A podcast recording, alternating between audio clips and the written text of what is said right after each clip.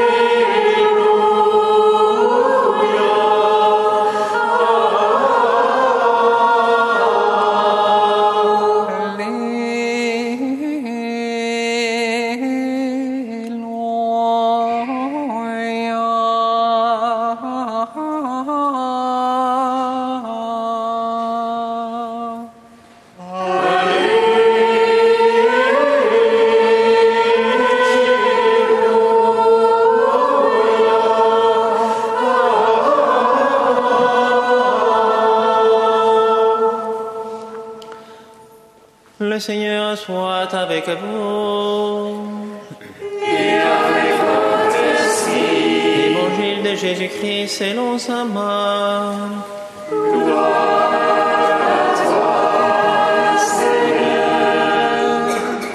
Ressuscité le matin, le premier jour de la semaine, Jésus apparut d'abord à Marie-Madeleine, de laquelle il avait expulsé sept démons. Celle-ci partit annoncer la nouvelle à ceux qui, ayant vécu avec lui, s'affligeaient et pleuraient.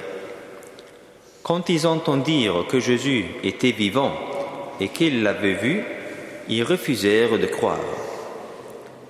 Après cela, il se manifesta sous un autre aspect à deux d'entre eux qui étaient en chemin pour aller à la campagne. Ceux-ci revinrent l'annoncer aux autres qui ne le crurent pas non plus. Enfin, il se manifesta aux onze eux-mêmes pendant qu'ils étaient à table. Il leur reprocha leur manque de foi et la dureté de leur cœur parce qu'ils n'avaient pas cru ceux qui l'avaient contemplé ressuscité. Puis il leur dit, Allez dans le monde entier, proclamez l'Évangile à toute la création. Acclamons la parole de Dieu.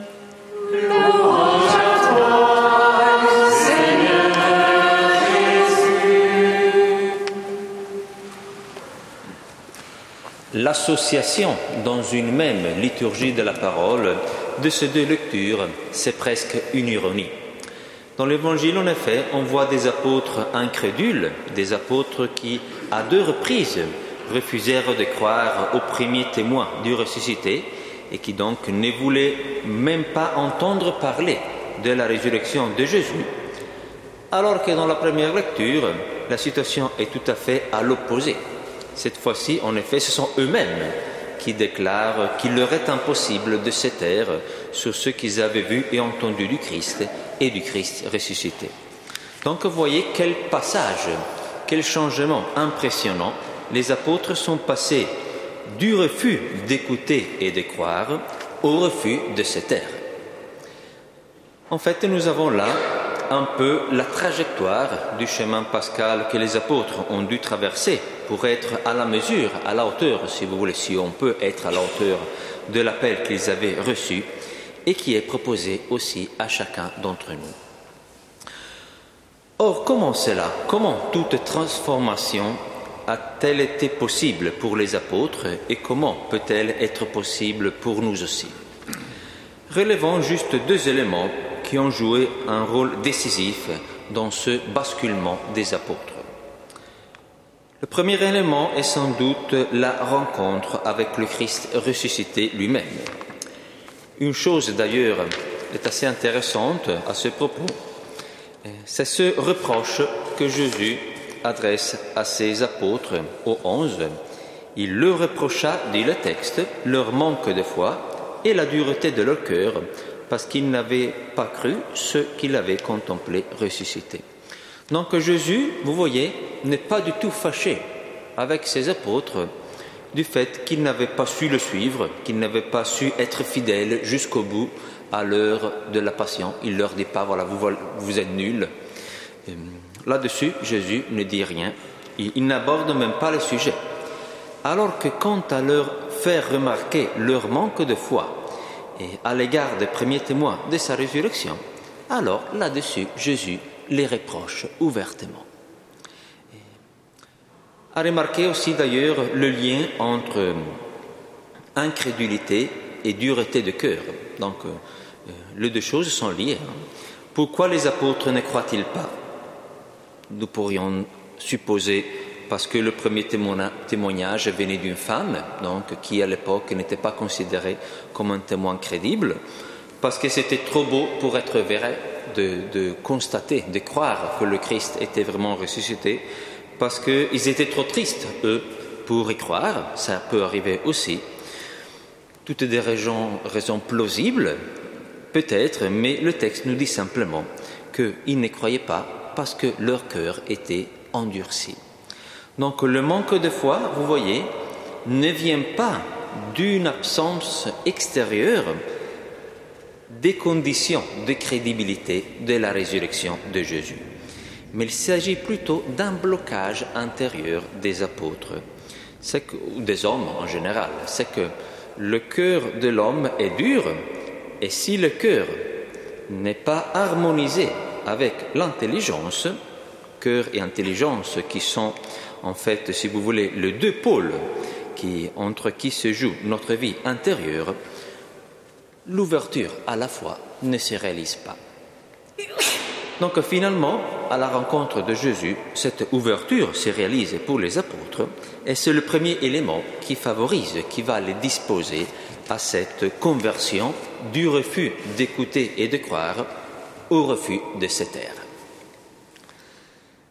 Mais il nous faut relever un autre élément qui n'est pas mentionné explicitement dans la première lecture, mais qui est sous-entendu et parce qu'il a été proclamé il y a quelques jours, deux, trois jours. Pourquoi maintenant les apôtres sont-ils devenus si courageux?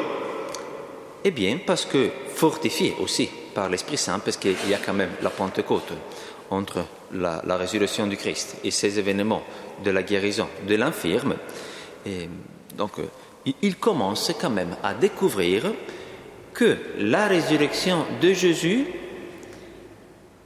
n'est pas un événement qui concerne seulement Jésus, mais c'est une puissance qui va agir en eux et aussi par eux. Donc il suffit pour se rendre compte d'évoquer le signe dont il est question de la première lecture.